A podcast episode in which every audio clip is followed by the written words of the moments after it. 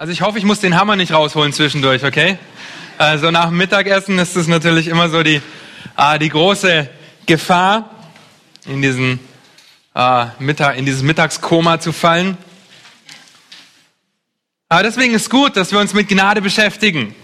Ja, weil wir uns täglich daran erinnern dürfen, worum es geht, dass wir aus Gnade gerettet sind. Und so wird das Thema der Gnade wahrscheinlich ein bisschen auch übergreifend, das, was wir vorhin über den Glauben gehört haben, weil die zwei eigentlich untrennbar zusammengehören. Und so lasst uns eintauchen in Sola Gratia. Das ist ein Thema, das sehr heiß umkämpft ist und gerne, unter dem gerne aus dem Weg gegangen wird. Ja, weil es zum Beispiel mit Themen wie dem freien Willen oder der Erwählung einhergeht. Auf der anderen Seite ist Sola Gratia ein Thema oder allein die Gnade ein Thema, das sehr stark überbetont wird heutzutage. Ja, wir haben einen liebenden, barmherzigen Gott. Wir haben das vorhin schon im Glauben äh, Sola äh, Fide gehört. Wir haben einen Gott, der kann doch kein Richter sein, kann doch keine Hölle existieren, also kann doch keine Hölle zulassen. Und so wird die Gnade auf der anderen Seite genauso überbetont. Wir haben einen liebenden Gott, der nimmt jeden, wie er ist. Wir werden da später noch kurz drauf eingehen. Wir wollen uns in der nächsten Stunde versuchen, einen, wirklich nur einen kurzen Überblick zu verschaffen über Sola Gratia. Das ist die Herausforderung, diese großen Themen in diese kurze Zeit zu packen. Auch noch in die Zeit nach dem Mittagessen. Also es wird spannend. Okay, zunächst wollen wir uns kurz einen Überblick darüber verschaffen, was Luther bewegte, die 95 Thesen an die Schlosskirche in Wittenberg zu nageln, zu hämmern. Das bedeutet, dass wir uns das Gnadenverständnis der katholischen Kirche anschauen müssen. Und wollen dann zu Luthers Gnadenverständnis gehen, beziehungsweise ihr seht es hier kurz uns über den freien Willen Gedanken machen ja, der so ausschlaggebend dafür ist, wo wir stehen, was wir glauben. Und zuletzt uns mit diesen beiden ersten Kapiteln aus dem Epheserbrief kurz auseinandersetzen, um von der Erwählung und von der Gnade zu hören. Und um das katholische Gnadenverständnis zu verstehen, müssen wir viele Jahre zurückgehen, nämlich in das Jahr circa 350 nach Christus. Da wurde Pelagius geboren, ja, nachdem später die Lehre des Pelagianismus benannt wurde. Bisschen kompliziertes Wort. Er lehrte, dass der Mensch in Gottes Bild geschaffen ist. Bis dahin würden wir zustimmen. Und deshalb auch göttlich sei.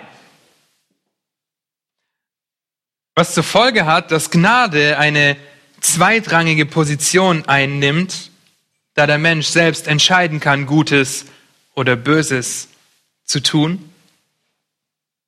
Und so damit wird nicht nur die Gnade zweitrangig, sondern auch Christi stellvertretendes Werk am Kreuz.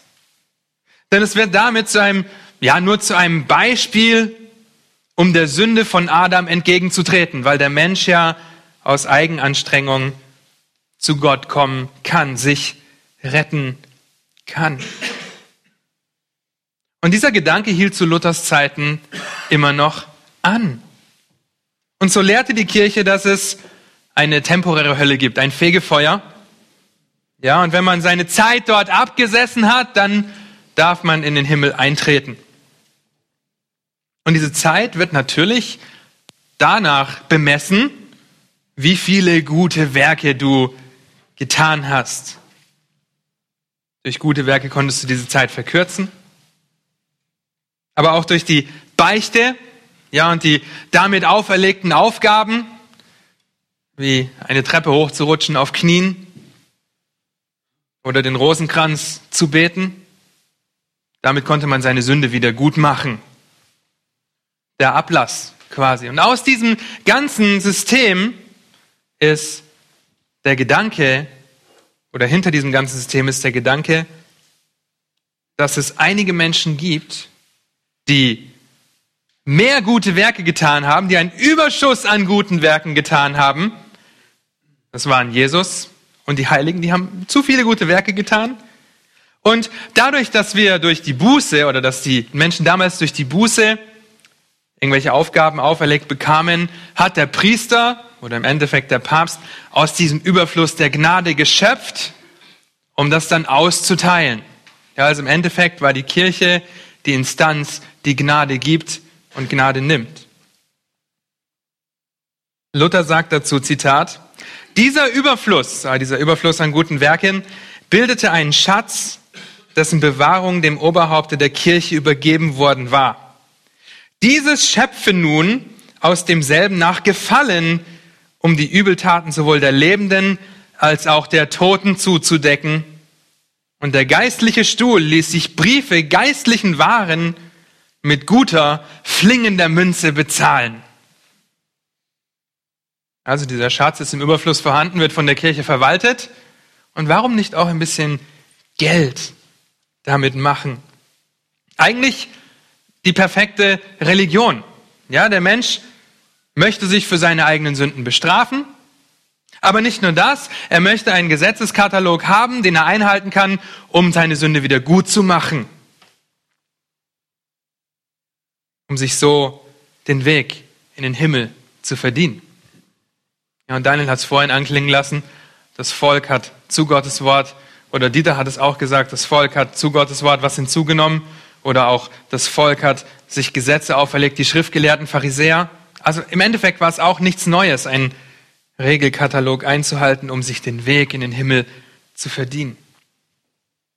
Die Kirche hat das ausgenutzt, hat Geld dafür verlangt, hat es wahrscheinlich noch mehr ausgenutzt, als sie sagte, man kann auch für die Toten den Ablass erwirken und sie aus dem Fegefeuer entweder die Zeit verkürzen oder direkt in den Himmel katapultieren. Ja, das hat viel gemacht und so lief dieser Ablasshandel zu Luthers Zeiten auf Hochtouren. Das Geld im Kasten klingt, die Seele aus dem Fegefeuer springt. Ja, das war der Spruch, den Luther wirklich auf die Palme gebracht hat. Und das ist der Spruch, der uns heute aus dieser Zeit mit auch nach am bekanntesten ist. Dass der Ablass dazu diente, einen Kredit abzuzahlen und gleichzeitig irgendeine Kirche zu bauen, hat dabei keine Rolle gespielt. Ja, Hauptsache Geld verdienen und dem Menschen die Illusion geben, er könne sich den Weg in den Himmel selber verdienen. Das war also das Verständnis. Es steckt etwas Gutes im Menschen. Er kann aus Eigenanstrengung zu Gott kommen, aus Eigenanstrengung, aus eigenen Werken vor Gott treten. Beziehungsweise er müsse sich durch gute Werke vor dem Fegefeuer retten, um noch schneller in den Himmel zu kommen.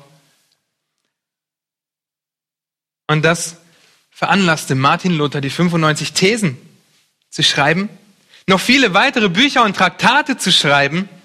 Luther, der jahrelang genau diesen Weg gegangen ist, der jahrelang versucht hat, durch gute Werke vor Gott gerecht zu werden. Wir haben vorhin über die Gerechtigkeit, die Rechtfertigung gesprochen der durch gute Werke versuchte, Gottes Gnade irgendwie zu erwirken für sein Leben, für sich selbst. Und der verzweifelte bis zu dem Punkt, an dem er sagte, ich kann Gottes Gnade nicht finden. Ich bin ein Sünder besonderer Art, denn ich kann mich nicht von der Sündenmacht lösen. Das waren Aussprüche von Luther. Er hat erkannt, dass er sich niemals aus eigener Kraft von Sündenmacht lösen kann. Durch seine Bekehrung und die Erkenntnis, dass der Mensch nur durch Gnade gerettet würde, ohne irgendein Hinzutun seinerseits, kam er dann zu folgendem Schluss. Zitat. Gottes Gerechtigkeit heißt, dass wir durch Christus gerechtfertigt und erlöst werden. Es ist Gnade allein. Und später schreibt er über diese Werksgerechtigkeit, die mit Ablass zusammenhängt. Zitat, denn weil solche Orden, Stifte und Sekten der Meinung, in der Absicht gelebt und gehandelt haben, dass man durch solche Wege und Werke selig werden will und kann, so sind sie eine öffentliche, gräuliche Lästerung und Verleugnung der einzigen Hilfe und Gnade unseres eigenen Heilands und Mittlers, Jesus Christus. Die Kirche hat die Gnade zerstört. Nicht nur die Gnade, ja, sie hat alle Solas zerstört. Und wenn ihr die 95 Thesen euch mal durchlest, es dauert wirklich nicht so lang, es sind immer nur kurze Sätze, das geht schnell, dann werdet ihr ganz schnell feststellen, dass es eine scharfe Kritik am Papst und diesem Ablasshandel ist, eben an dieser Gnade, die verkauft wird. Und so schließt gleich die erste These oder schießt gleich die erste These gegen dieses, ich muss gute Werke tun, zur Beichte gehen, ja gegen dieses punktuelle, ich muss jetzt mal kurz Buße tun und danach kann ich weiterleben, wie ich will. Die erste These. Da unser Herr und Meister Jesus Christus spricht, tut Buße und so weiter, hat er gewollt, dass das ganze Leben der Gläubigen Buße sein soll. Nicht nur kurz, nicht nur jetzt mal schnell und danach geht's weiter. Das ganze Leben. Oder die 32. These. Wer glaubt, durch einen Ablassbrief seines Heils gewiss sein zu können, wird auf ewig mit seinen Lehrmeistern verdammt werden. Gegen diese Werksgerechtigkeit, gegen diesen Gedanken, dass ich aus eigener Kraft irgendetwas tun kann. Und nur das Gedanke in einem späteren Schreiben ist der, dass nur die faulen Christen zur Buße laufen, anstatt ihr ganzes Leben in ihr, also in der Buße zu leben und in der Abhängigkeit von Christus zu verbringen. Und vorhin haben wir gehört, ein guter Katholik kann kein Christ sein. Aber damals gebrauchte er dieses Wort, um einfach aufzuzeigen, es geht nicht, dass wir mal kurz Buße tun und dann weiterleben, wie wir wollen, ja, sondern unser ganzes Leben muss in der Abhängigkeit und der Buße zu Jesus Christus geschehen und gelebt werden. Und so unterscheidet sich Luthers und auch der biblische Gedanke der Gnade drastisch von dem der Kirche. Im Abschluss über diesen Punkt, diesen ersten Punkt, über dieses katholische Verständnis, ein Zitat. Gott rechtfertigt den Gottlosen ohne Bedingung. Auch mit den Konsequenzen, die Luther zieht, verlässt er den Boden der katholischen Kirche. Gottes bedingungslose Gnade entspringt einem grundlosen Liebeswillen. Im Evangelium kommt eine fremde Gerechtigkeit zu uns. Zitat Ende. Das waren Luthers Gedanken und das wurde über ihn gesagt. Er hat das erkannt, dass wir eine fremde Gerechtigkeit brauchen, wie wir vorhin gehört haben. Und Luther hat den Römerbrief geliebt. Ja, und so findet ihr im Römerbrief viel, wo es über Werke und Gnade geht. Kapitel 11, Vers 6 zum Beispiel im ersten Teil, wo es um die Gnade für Israel geht. Da ist es Römer 6, 11, Vers 6a. Wenn aber aus Gnade, so ist es nicht mehr um der Werke willen. Sonst ist die Gnade nicht mehr Gnade. Wir können uns nichts hinzuverdienen. Luther und den anderen Reformationen war das bewusst und sie waren der Überzeugung, dass der Mensch allein aus Gnade gerettet würde, nicht aus Werken, damit niemand sich rühme. Und diese Unterschiede waren gravierend. Ja, nicht nur in Sola Gratia, sondern in allen Solas war es gravierend. Und dass es gravierend war, zeigt auch diese andauernde Auseinandersetzung. Er hat so viele böse Schreiben gekriegt, er hat so viele Schreiben gegen ihn gekriegt und gegen seine Ideen, gegen seine reformatorischen Grundgedanken. Und besonders die Auseinandersetzung mit Erasmus, diesem großen Humanisten, ist von großer Bedeutung, wenn wir über Gnade wie Luther sie verstanden hat und über freien Willen, wie Luther ihn verstanden hat, uns Gedanken machen wollen. Es ist von großer Bedeutung zu verstehen, was Luther gedacht hat und wie er das auch begründet hat. Erasmus war der Annahme, dass etwas Gutes im Menschen steckte und er die freie Entscheidungsmöglichkeit hätte, sich zu Gott zu wenden, zu Gott zu bekehren. Nun, er selbst war auch nicht der beste Freund der Kirche.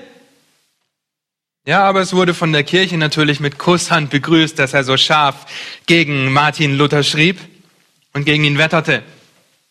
Ja, so hat sich die Kirche eigentlich selber untergraben, indem sie eigentlich einen Gegner der Kirche zu ihrem Freund macht, um mit ihm gemeinsam gegen Luther zu kämpfen. Luther hingegen war, wie wir heute auch, anderer Meinung und zeigt das in seinem Brief vom unfreien Willen so wunderbar auf. Und so wollen wir uns ein paar Dinge aus diesem Schreiben anschauen. Und die alles entscheidende Frage, die diesem Ding zugrunde liegt, dieser, dieser Debatte, war, ob der Mensch einen freien Willen hat oder nicht. Die Debatte um den freien Willen hat sich in dem damaligen Kontext eben darauf bezogen, kann der Mensch sich aus dem freien Willen, aus eigener Entscheidung retten und zu Gott kommen oder nicht? Es ist also keine neumodische Erscheinung, über den freien Willen, die Erwählung und die Gnade zu sprechen. Zunächst war es Luther aber wichtig, als er diesen Brief einleitet, dass er hier nicht irgendeine Ansicht aufzeigt. Ja, es könnte ja so oder so sein. Seine Überzeugung war, dass wenn man keine feste Meinung hat, und das ist das, was er hier deutlich macht, wenn man keine feste Meinung hat, kann man kein wahrer Christ sein. Und er definiert diese feste Meinung gleich zu Beginn seines Schreibens an Erasmus. Zitat, eine feste Meinung bedeutet, einer Lehre beständig anhängen, sie bekräftigen, bekennen, verteidigen und unerschüttert bei ihr ausharren. Wo keine feste Meinung ist, können wir nicht Christen sein, weil wir, ja, vielleicht ist Christus für mich gestorben. Nein, es ist unsere Überzeugung, es ist unsere Meinung, der wir beständig anhängen, sie bekräftigen, bekennen, verteidigen und unerschütterlich in ihr ausharren. Also es ist klar, worum es geht. Er sagt, dass Gottes Wort deutlich ist und deutlicher nicht sein kann räumt aber auch Gottes Souveränität, seine Allmacht ein, seine Allwissenheit und Heiligkeit, die dem menschlichen Verstand unverständlich sein muss, sonst wäre Gott nicht mehr Gott. Die Idee, die Erasmus in seinem Schreiben gegen Luther hatte, ist uns bekannt. Der Mensch ist von Grund auf gut und kann sich aus eigenen Stücken zu Gott wenden. Wir kennen diese Aussage, oder? Ich glaube an das Gute im Menschen. Luther vertritt hingegen die Meinung, dass der Mensch von Grund auf böse, geistlich tot und getrennt von Gott ist und nicht in der Lage ist, auch nur ein Quäntchen Gutes zu tun.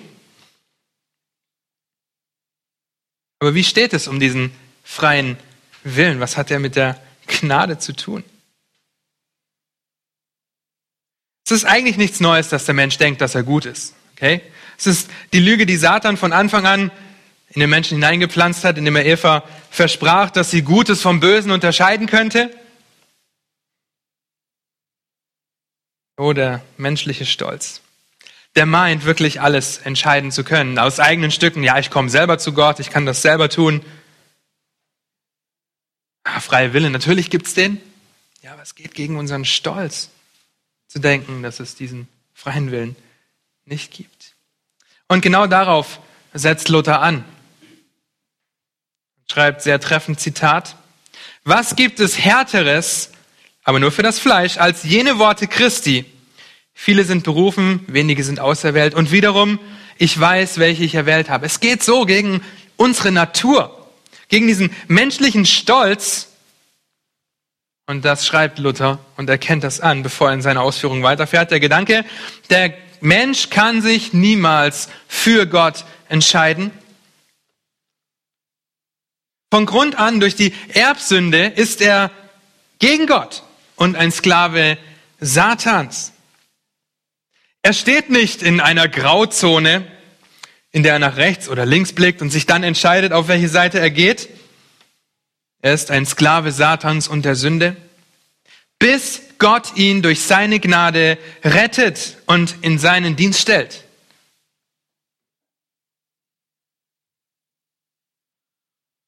Das bedeutet jetzt auf der anderen Seite nicht, dass wir aufhören sollen, gute Werke zu tun. Ja, denkt an die Fackel und das Leuchten von vorhin. Hier geht es um die Frage von Gottes Gnade zur Errettung. Kann sich der Mensch selbst erretten? So ist Christus völlig umsonst gestorben. Denn die Gnade ist überhaupt nicht nötig, wenn so viel Gutes im freien Willen wäre, dass er dadurch sich selbst zum Guten wenden könnte, sagt Luther. Dann wäre die Gnade nicht nötig.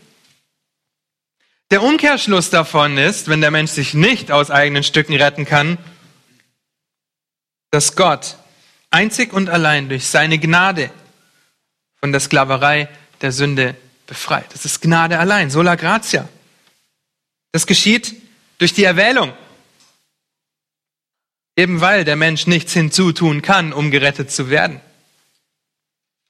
Luther führte Johannes 1 an, dass die Finsternis das Licht nicht erkannte.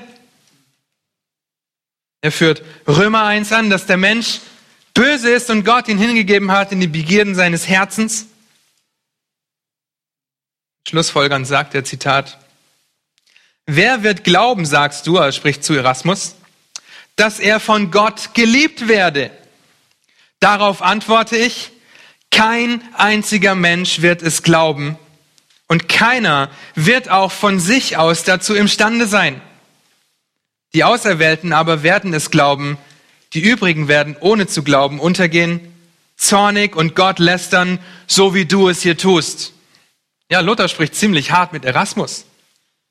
Können wir viel von Luther lernen. Er hat eine spitze Zunge gegen Irrlehrer. Aber es wird deutlich in diesem Zitat, dass kein Mensch aus eigener Kraft zu Gott kommen kann. Da ist keiner, der gerecht ist, auch nicht einer. Da ist keiner, der nach Gott fragt. Und die katastrophale Philosophie und der Humanismus, die stellten Gottes Wort schon damals in Frage und erdichteten viel Bildsprache.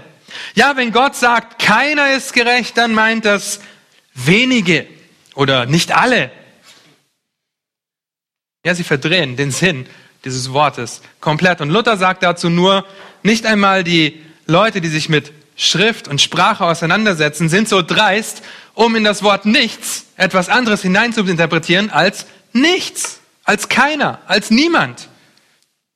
Wenn Gott sagt keiner, dann heißt das ganz einfach, keiner ist gerecht, nicht einer, okay? Es ist also die Notwendigkeit Gottes, gnädig zu sein und zu erretten.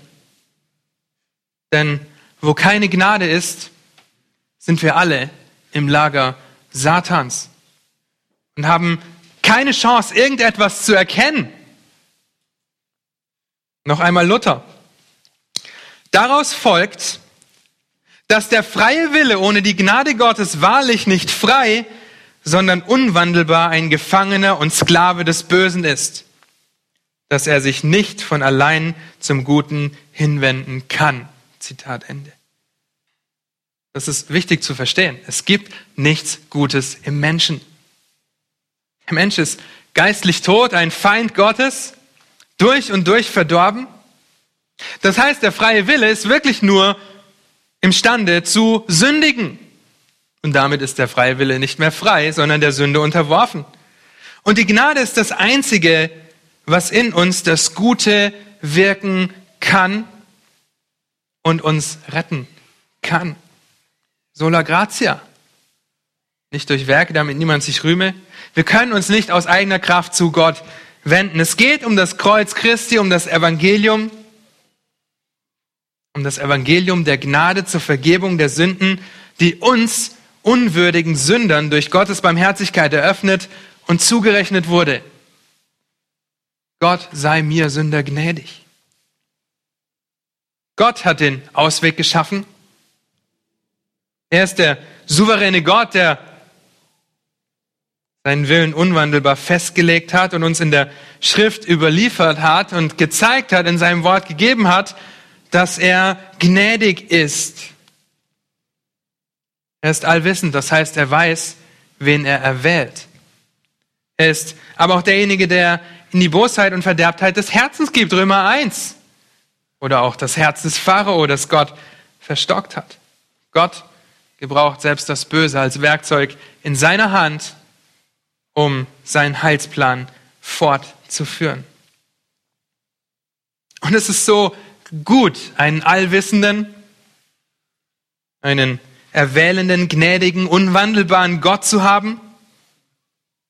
Es wird zum Glück, Gott sei Dank, nicht dem willkürlichen Menschen überlassen, wie er selbst gerettet wird, da er seine Meinung so oft ändert und an irgendwelche Ideologien anpasst. Wenn ständig neue Ideen kommen, wie wir jetzt auf einmal schon wieder gerettet werden würden. Nein, wir brauchen den Heiligen Geist, wir brauchen Gott, der uns errettet. Denn aus eigenen Kräften können wir niemals etwas Gutes tun oder irgendeine Gnade erwirken. Wenn Gott allwissend über allem erhaben ist, bedeutet das auch, dass nicht einmal die Ungläubigen oder Satan selbst seinem Willen entfliehen können. Das ist die nächste so große Ermutigung. Wir haben einen großen Gott. Er hat alles so orchestriert und festgelegt, vor Grundlegung der Welt, diesen Heilsplan schon gefasst. Und das Gute ist, wir wissen sogar, wie es zu Ende geht. Die Allmacht Gottes bewirkt, dass der Gottlose dem Antrieb und dem Handeln Gottes nicht entrinnen kann, sondern ihm zwangsnotwendig unterworfen gehorcht, schreibt Luther an Erasmus. Zeigt auf, dass Gottes Zeit und Heilsplan nichts entgeht und er selbst die Ungläubigen dazu gebraucht, um sein Ziel zu erreichen.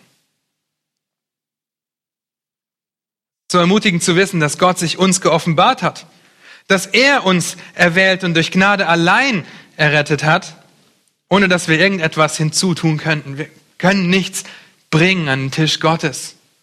Der Schuldschein, den vorhin gesehen, wie er zerrissen wurde.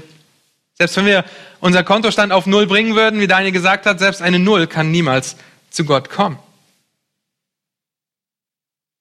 Auf diese so oft gestellte Frage, warum Gott es dann zugelassen hat, dass Adam fiel und warum er uns alle mit dieser selben Sünde geschaffen hat oder mit dieser Erbsünde, antwortet Luther sehr gut.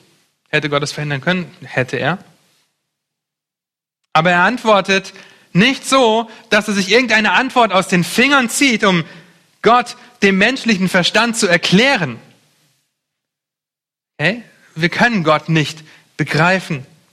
Er schreibt an Erasmus, es ist Gott, für dessen Willen es keine Ursache noch Grund gibt, die ihm als Richtschnur oder Maß vorgeschrieben werden könnten. Da es nichts gibt, das ihm gleich oder über ihm ist, sondern sein Wille ist Richtschnur für alle Dinge.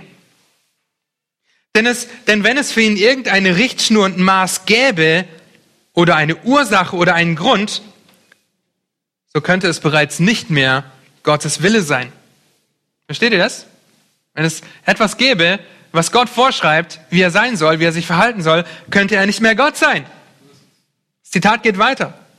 Denn nicht deswegen, weil es ihm ziemt oder ziemte, so zu wollen, ist es richtig, was er will, sondern im Gegenteil. Weil er selbst so will, deswegen muss es richtig sein. Deswegen muss es richtig sein, was geschieht. Dem Willen des Geschöpfes wird Ursache und Grund vorgeschrieben, aber nicht dem Willen des Schöpfers. Und das ist so wunderbar, wie er mit dieser Antwort uns eigentlich zum Schweigen bringt nach der Frage, warum macht Gott das? Ich verstehe es nicht.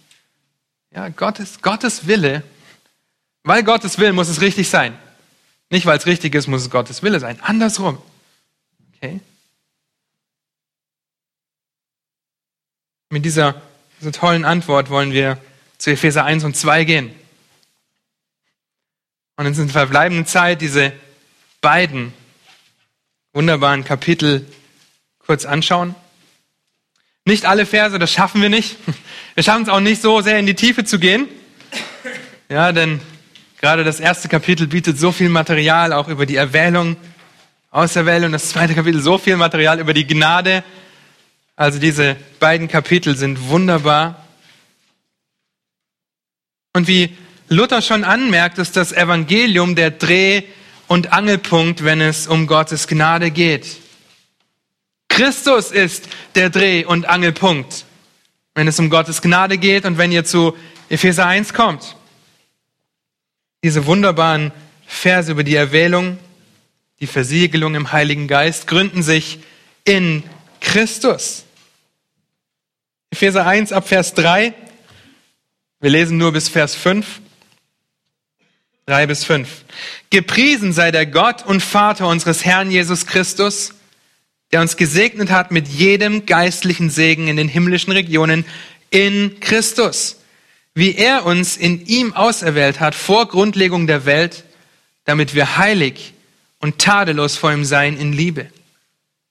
Er hat uns vorherbestimmt zur Sohnschaft für sich selbst durch Jesus Christus, nach dem Wohlgefallen seines Willens, zum Lob der Herrlichkeit seiner Gnade, mit der er uns begnadigt hat in dem Geliebten bis hierher. Gerade diese ersten Kapitel in diesem wunderbaren Brief machen uns so deutlich, was wir in Christus haben, welche Stellung wir in Christus haben. Und wenn ihr diese Kapitel aufmerksam lest und auch die ganze Schrift aufmerksam lest, dann stellt ihr schnell fest, dass Errettung und Gnade einzig und allein von Gott kommt. Einzig und allein. In ihm, durch ihn, für ihn, mit ihm. Ja, ihr müsst den Abschnitt nur durchlesen. Hier steht nirgendwo, ja, ich bin gerettet, weil ich äh, so toll war, sondern wir sind in Christus erwählt durch Gnade zum Lob der Herrlichkeit seiner Gnade, diese Gnade, die so besonders herausgestellt wird. Der Abschnitt geht noch bis Vers 13 weiter und dann geht er in dieses wunderbare Gebet. Und so ist die Erwählungs- und Gnadenlehre so ermutigend, so wichtig und so bedeutend für uns heute. Paulus geht hier mit einer Selbstverständlichkeit an dieses Thema, an diese Sache und fängt seinen Brief sogar mit diesem heiklen Thema der Erwählung an. Ja, das zeigt, dass die Debatte um Erwählung, um freien Willen, um Errettung aus eigener Kraft zu dieser Zeit noch nicht wirklich eine Debatte war. Nicht für Paulus. Er schreibt das mit einer Selbstverständlichkeit. Es ist kein Thema, das er aus Versehen wählt. Wir wissen, dass alle Schrift eingegeben ist, Gott gehaucht ist. Es ist für Paulus selbst von größter und zentraler Bedeutung. Und Epheser 1 zeigt uns eine so wunderbare Vielzahl von Segnungen auf. Nicht nur, dass wir alle Segnungen haben, die wir brauchen, sondern auch, dass diese Segnungen nur und einzig und allein von Gott kommen können, der ein gnädiger Gott ist zum Lob der Herrlichkeit seiner Gnade.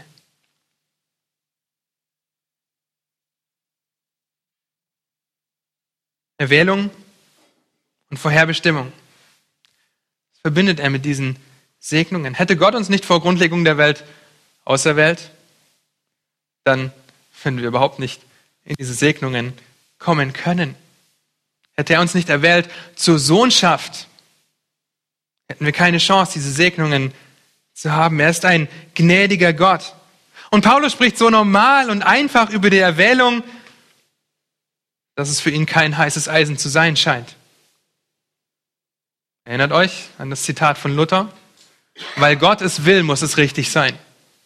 Nicht andersrum. Gott hat seine Kinder auserwählt. Und wenn ihr diesen Text aufmerksam mitverfolgt habt, dann stellt ihr fest, dass Gott nicht uns liebt, sondern Christus liebt. Auf uns allein gestellt können wir nichts tun, außer sündigen. Gott ist heilig. Er verabscheut die Sünde. Das heißt, in uns selbst ist für Gott absolut nichts Liebenswertes. Gott liebt uns nicht, weil wir so toll sind, weil wir irgendwas erreicht hätten, weil wir so heilig sind. Nein, Gott liebt uns in Christus. Und da kommt das mit sola fide zusammen. Später auch mit solus Christus. Er liebt uns in Christus. In Christus sind wir errettet. Christus ist der Einzige, der Gottes Liebe verdient, weil er ebenfalls Gott, heilig und ohne Sünde ist. Das heißt, wir, ich, du, wir wurden nicht um unseren erwählt, sondern um Christi Willen. Ein Autor schreibt zu der Lehre der Erwählung, Zitat, die Idee des freien Willens ist nicht einmal in Verbindung mit Erlösung von Sündern zu finden. Die Idee des freien Willens ist nicht einmal in der Verbindung mit Erlösung von Sündern zu finden. Gott ist immer im Zentrum der biblischen Lehre der Erwählung und Errettung. Gott ist das Zentrum. Paulus ruft uns hier wie die gesamte Schrift dazu auf, uns in unserem Denken grundlegend auf Gott auszurichten. Die Lehre der Erwählung ist ausschlaggebend dafür, Gott zentriert zu bleiben. Zitat Ende. Das ist ein Thema, das von großer Bedeutung ist. Von großer Bedeutung, sich diesem Thema zu widmen. Erwählung ist kein Thema, welches wir meiden sollten. Es ist kein Thema, das so kompliziert ist. Wir müssen uns zuallererst unter Gottes mächtige, allmächtige Hand demütigen. Denn in der Furcht des Herrn beginnt wahre Weisheit.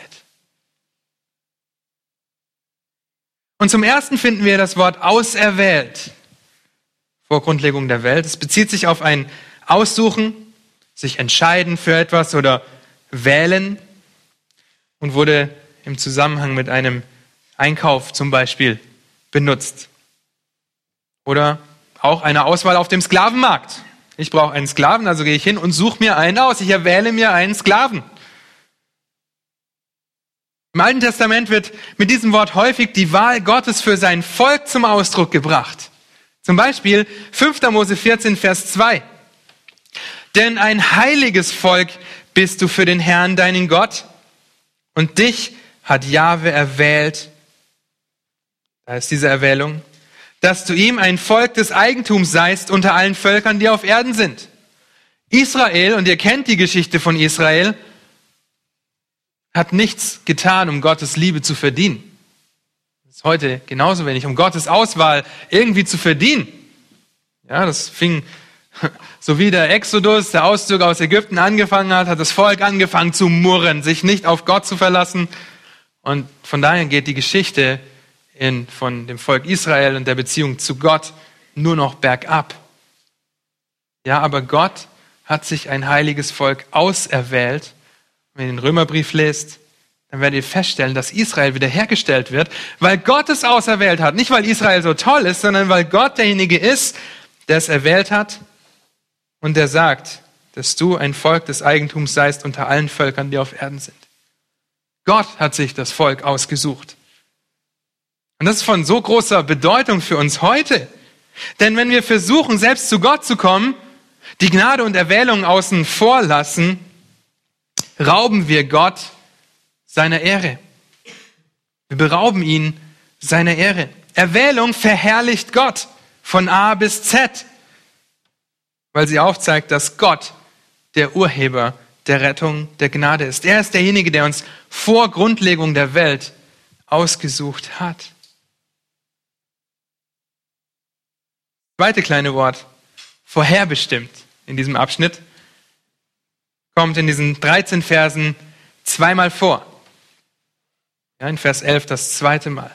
Und insgesamt kommt dieses griechische Wort prohorizo sechsmal im Neuen Testament vor und zweimal in Epheser 1. Das heißt, Epheser 1 legt einen Schwerpunkt auf diese Vorherbestimmung, diese Erwählung. Und pro Horizo, der Stamm ist Horizo. Bezieht sich auf eine Grenze oder eine Begrenzung. In der LXX, in der griechischen Übersetzung des Alten Testaments, bezieht es sich unter anderem auf die Festsetzung der Grenzen für die Stämme Israels, als sie das Land eingenommen haben. Josua könnt ihr dazu lesen. Wir kennen dieses Wort auch. Der Horizont, der festgelegt ist, wenn wir zum Beispiel bestaunen, wie die Sonne am Horizont untergeht. Das ist eine festgelegte Grenze.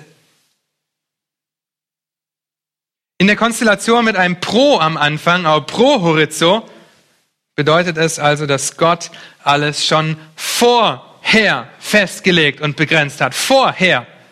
Ja, nicht geguckt, jetzt irgendwann, oh ja, da, Bibelgemeinde Berlin, da sind ein paar tolle Leute, äh, die nehme ich mal dazu. Nein, er hat es vorher festgelegt. Vor Grundlegung der Welt. Besonders das Leben seiner Kinder, die zur Sohnschaft vorherbestimmt sind, bevor es überhaupt eine Erde gab.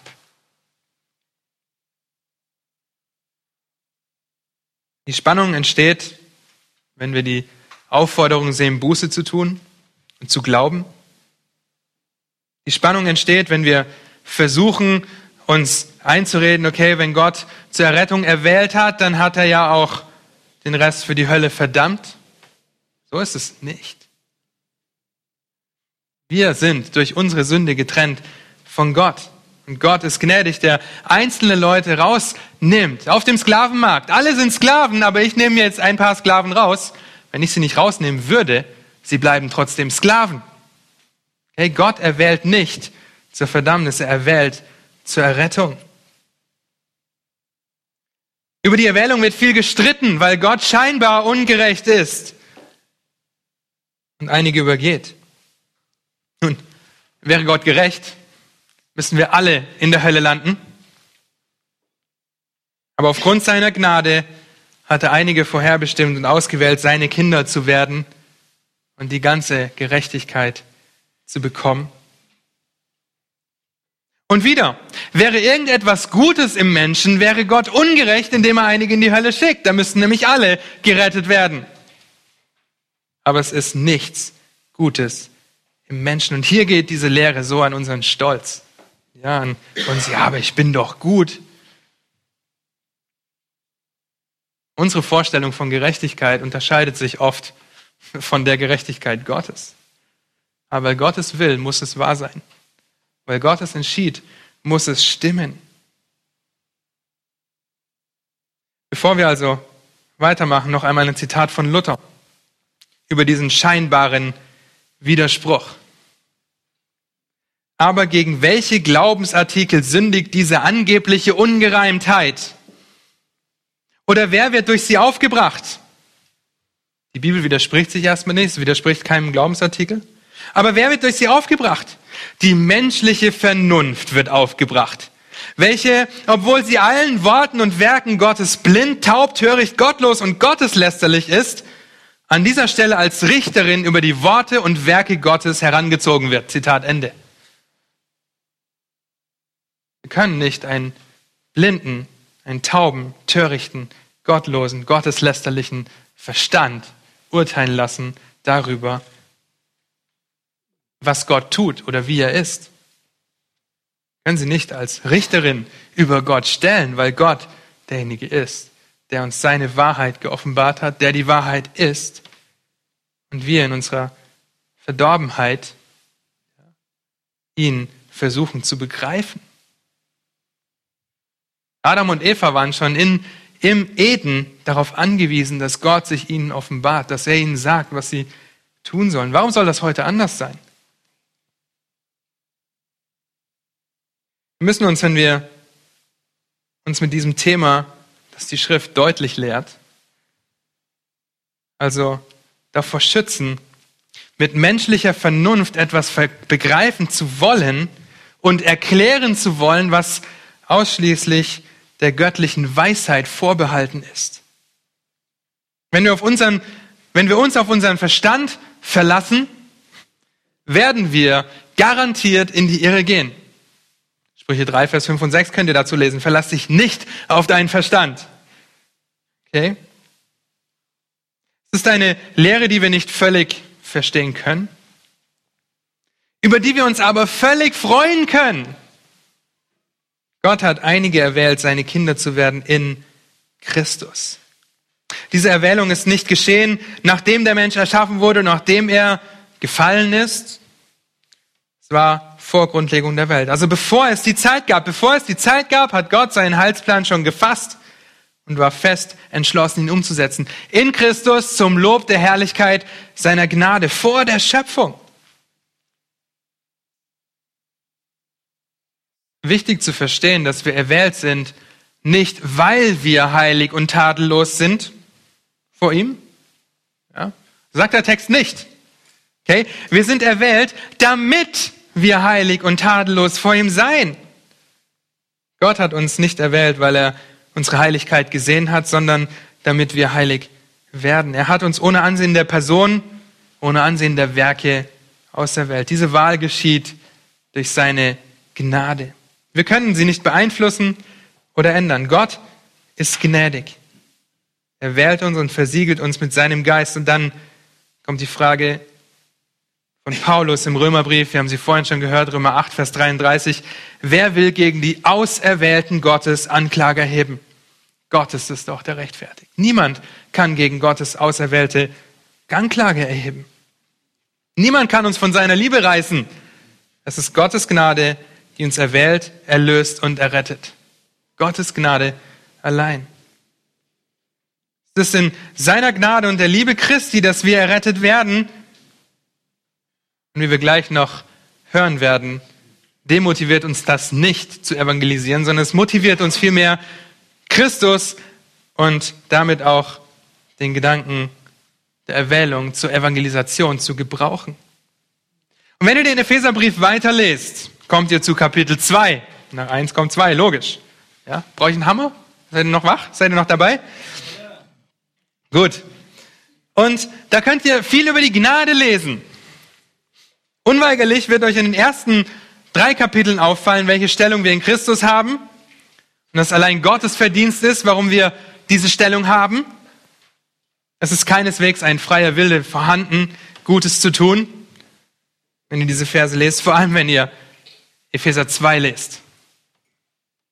Wir waren tot durch die Übertretungen und Sünden. Wir konnten Gott nicht erkennen, nicht einmal ansatzweise hätten wir seine Nähe irgendwie erreichen können. Hätte er uns nicht gezogen, lebendig gemacht und errettet durch seine Gnade. Epheser 4, Epheser 2, Verse 4 bis 10. Gott aber, der reich ist an Erbarmen, hat um seiner großen Liebe willen, mit der er uns geliebt hat, durch uns, auch uns, die wir tot waren durch die Übertretung, mit dem Christus lebendig gemacht.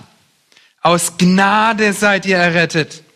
Und hat uns mit auferweckt und mitversetzt in die himmlischen Regionen in Christus Jesus, damit er in den kommenden Weltzeiten den überschwänglichen Reichtum seiner Gnade in Güte an uns erweise in Christus Jesus. Denn aus Gnade seid ihr errettet durch den Glauben. Und das nicht aus euch. Gottes Gabe ist es, nicht aus Werken, damit niemand sich rühme, denn wir sind seine Schöpfung erschaffen in Christus zu guten Werken, die Gott zuvor bereitet hat, damit wir in ihn wandeln sollen. In Christus sind wir begnadigt. Und wenn uns diese Verse nicht aufzeigen, dass wir aus eigener Kraft nichts tun können, weil wir geistlich tot waren, dann müssen wir uns Gedanken machen, ob wir es vielleicht noch sind. Wir denken, wir könnten irgendetwas dazu tun, zu Gott zu kommen, uns von unseren Übertretungen zu befreien. Nicht möglich, denn aus Gnade sind wir errettet. Durch Gnade allein, sola gratia. Durch Gnade hat Gott uns auserwählt, vor Grundlegung der Welt. Durch Gnade hat er uns mit dem Heiligen Geist versiegelt. Zum Lob der Herrlichkeit seiner Gnade sind wir seine Kinder geworden. Vom Feind zum Freund. Vergebung anstatt Verdammung. Vater anstatt Richter. Durch Gnade hat er uns geistlich lebendig gemacht. Aus Gnade seid ihr errettet. Gnade ist eine unverdiente Gunst, ein unverdientes Geschenk oder auf der anderen Seite ein unverdienbares Geschenk. Das ist nicht nur etwas, was Gott uns aus freien Stücken gibt und uns schenkt, was wir überhaupt nicht verdient haben, sondern wir können es niemals verdienen. Es ist ein unverdientes Geschenk oder ein unverdienbares Geschenk, unbezahlbar. Es ist alleine Gottes Gnade, die uns rettet. Nicht aus Werken, damit niemand sich rühme. Es ist allein Gott, der sich uns in Christus zuneigt und uns in Christus liebt. In der Gerechtigkeit Christus. Sein Kleid für meins. Wir haben es vorhin gesungen. Daniel hat das wunderbar aufgezeigt. Dieser Text nimmt allen die Puste, die sagen, es stecke etwas Gutes im Menschen. Wir sind geistlich tot gewesen. Dieser Text nimmt allen die Puste, die sagen, wir können aus guten Werken außerhalb der Gnade zu Gott kommen und wir können sie außerhalb der Gnade tun, die guten Werke. Nicht aus Werken, damit niemand sich rühmt. Und Vers 10, wir sind Gottes neue Schöpfung in Christus. Und er hat uns die guten Werke vorbereitet. Nicht wir selber. Gott hat die guten Werke bereitet. Wenn wir in Gottes Gnade kommen, seine Kinder sind oder werden, durch Gnade, sind wir in der Lage, Gutes zu tun. Nicht, weil wir auf einmal bessere Menschen sind, sondern weil der Heilige Geist uns Wohnung nimmt und diese guten Werke tut, die zuvor bereitet wurden. Keine Chance außerhalb von Gott, etwas Gutes zu tun, etwas Gutes zu wirken. Es ist Gnade und Gnade allein, die rettet. Diese Verse zeigen auf, wer wir waren, als wir noch nicht errettet waren, was Gott getan hat und wer wir jetzt sind. Wir sind seine neue Schöpfung. Es ist Gnade allein, die in der Wählung verwurzelt Ermutigung für jeden Gläubigen ist. Da er nicht in der ständigen Angst leben muss, ob Gott ihn nun akzeptieren könnte oder nicht, Selbst als begnadigte Sünder sind wir nicht in der Lage, nicht zu sündigen. Aber wir müssen nicht in dieser Angst leben. Gnade ist aber auch kein Freibrief zum Sündigen. Das sei ferne, sagt Paulus. Durch Gnade sind wir in der Lage, gute Werke zu tun, weil wir geistlich lebendig gemacht wurden, mit dem Heiligen Geist versiegelt wurden und Gott gute Werke bereitet hat, damit wir in ihnen wandeln gerettet durch Gnade, entschuldigt aber auch nicht, nicht zu evangelisieren. Es gibt einige Gruppen, die sagen, ja, die Erwählung, wir müssen nicht evangelisieren, weil Gott errettet seine Kinder ja sowieso. Ja, und da gibt es harte Lieder, die sagen, ja, lass die anderen mal in die Hölle fahren, weil wir sind ja die erwählten Kinder und darüber können wir uns freuen. Nein, wir sollen Gottes Wort verkündigen bis an die Enden der Erde. Wir sollen es klar verkündigen, sollen es bekannt machen und die Leute auch zur Verantwortung ziehen. Alle wissen, dass es einen Gott gibt und stehen in der Verantwortung, Christus als ihren Herrn und Retter zu bekennen. Es ist so ermutigend, an die Erwählung der Heiligen zu glauben und festzustellen, dass Gott der Urheber und Vollender des Heils ist, weil er ein gnädiger Gott ist. Römer 8 macht das so deutlich, diese Auswirkung der Erwählung. 8, Vers 28 bis 30. Wenn wir aber, dass denen, die Gott, wir wissen aber, dass denen, die Gott lieben, alle Dinge zum Besten dienen. Das ist ein sehr bekannter Vers. Denen, die nach seinem Vorsatz, nicht nach meinem Vorsatz, ja, sondern nach seinem, nach Gottes Vorsatz berufen sind, denn die er zuvor ersehen hat, die hat er auch vorherbestimmt. Dem Ebenbild seines Sohnes gleichgestaltet zu werden, das ist Sohnschaft, damit er der Erstgeborene sei unter vielen Brüdern. Die er aber vorherbestimmt hat, die hat er auch berufen, die er berufen hat, die hat er auch gerechtfertigt, die er aber gerechtfertigt hat, die hat er auch verherrlicht. Diese Eigenschaften, vorherbestimmt, berufen, gerechtfertigt und verherrlicht, stehen in der Vergangenheitsform. Okay, es ist nicht dieses Stückchenweise, okay, jetzt bin ich, vielleicht bin ich berufen, wie wir vorhin gehört haben, dass wir stückchenweise gerechtfertigt werden. Nein, wir sind es, weil Gott gnädig ist. Nicht aus Werken, damit niemand sich rühme. Wir sollten aber auch nicht in der Annahme irren, dass wir über die Erwählung nur mit erwachsenen, reifen Christen reden dürfen. Paulus macht das ganz natürlich. er schreibt das ganz unverzwungen und hält diese Lehre der Erwählung für so grundlegend, dass er sie in das erste Kapitel stellt. Das erste Kapitel des Ephesersbriefes. Und er macht das, weil es ein so zentraler Punkt ist. Wir sollten über Erwählung und Gnade sprechen, weil sie einen wesentlichen, wenn nicht den wichtigsten Teil zu unserer Heilssicherheit beiträgt. Die Lehre der Erwählung erinnert uns außerdem daran, dass jede Gnade, jedes gute Werk, jeder Segen, der uns begegnet, von Gott kommt. Und dass er das Werk vollendet, welches er begonnen hat. Wenn wir in Christus sind, dann ist das, weil wir erwählt, weil wir auserwählt sind vor Grundlegung der Welt. Nicht aus Werken, damit niemand sich rühme. Es ist aber auch ein eine Warnung gegen diese komplette Freiheit, gegen diese Überbetonung von Gnade. Die Gefahr besteht, wie ihr ebenfalls in dem Dokument über Rechtfertigung und Freiheit der EKD lesen könnt, darin, dass alle menschlichen Punkte egalisiert werden. Da wird auf einmal jeder begrüßt, weil Gott ist ein liebender, gnädiger, barmherziger Gott. Komm, wie du bist und bleib, wie du bist. Ja, Gott sieht die Person nicht an.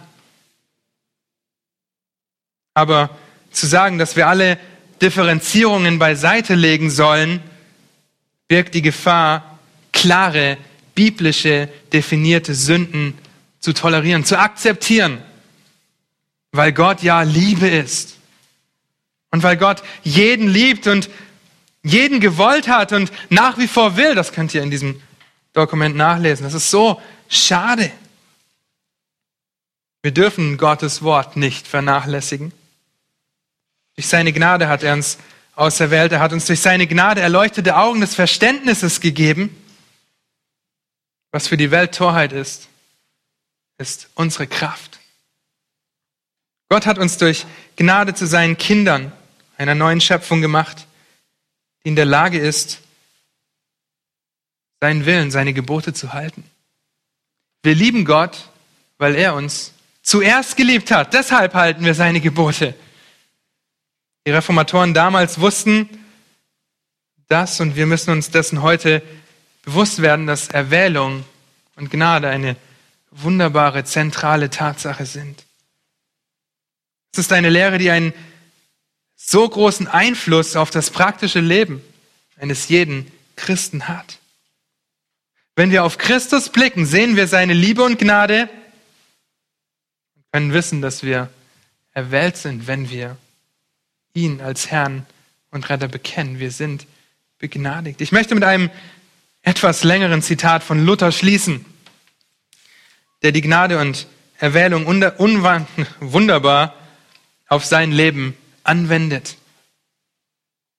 Und ich hoffe, dass wir davon lernen können, was Luther hier sagt und dass wir es selber so sagen können.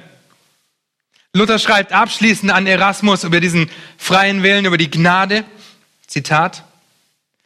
Wenn es irgendwie geschehen konnte, möchte ich nicht, dass mir ein freier Wille gegeben werde oder dass etwas in meiner Hand gelassen würde, womit ich nach dem Heil streben könnte.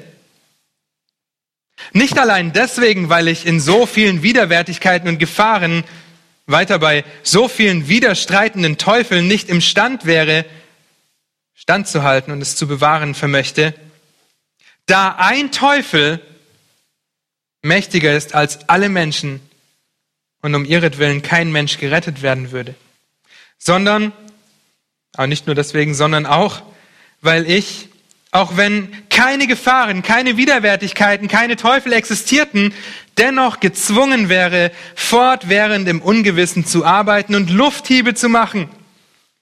Denn mein Gewissen würde wenn ich auch ewig lebte und wirkte, niemals gewiss und sicher, wie viel es tun müsste, damit es Gott genug tue. Denn welches Werk auch immer vollbracht wäre, immer bliebe der beunruhigende Zweifel zurück, ob es Gott gefalle oder ob er irgendetwas darüber hinaus forderte. Wie es auch die Erfahrung aller Werkheiligen beweist, und wie ich es zu meinem großen Leibwesen so viele Jahre hindurch zu Genüge gelernt habe. Aber jetzt, da Gott mein Heil aus meinem Willen herausgenommen und in seinen Willen aufgenommen hat, und nicht durch mein Werk und Laufen, sondern durch seine Gnade und Barmherzigkeit mich zu erhalten verheißen hat, bin ich sicher und gewiss, dass er getreu ist und mir nicht lügen wird, auch mächtig und stark ist, dass keine Teufel, keine Widrigkeiten ihn werden überwältigen oder mich ihm werden entreißen können. Niemand, spricht er, wird sie aus meiner Hand reißen, denn der Vater, der sie mir gegeben hat, ist größer denn alles. Zitat Ende. Auf dass wir uns der Gnade allein bewusst sind und uns nicht in die Gefahr begeben zu denken, wir müssten uns unendlich anstrengen, aus eigener Kraft zu Gott zu kommen oder bei ihm zu bleiben. Sola gratia. Amen. Lass mich noch beten. Herr, und es ist so unbegreiflich, was für ein gnädiger Gott du bist. Es ist unbegreiflich, dass du uns zum Lob der Herrlichkeit deiner Gnade auserwählt hast, zu deinen Kindern gemacht hast. Das vor Grundlegung der Welt. Herr, wir können es nicht fassen, wie groß du bist, können uns aber darüber freuen, dass wir einen allmächtigen Gott haben, dass wir eine feste Meinung vertreten dürfen, weil du uns dein Wort gegeben hast, dass der einzige Maßstab ist. Herr, habt du Dank dafür, dass dein Wille regiert und dass es deshalb die Wahrheit sein muss.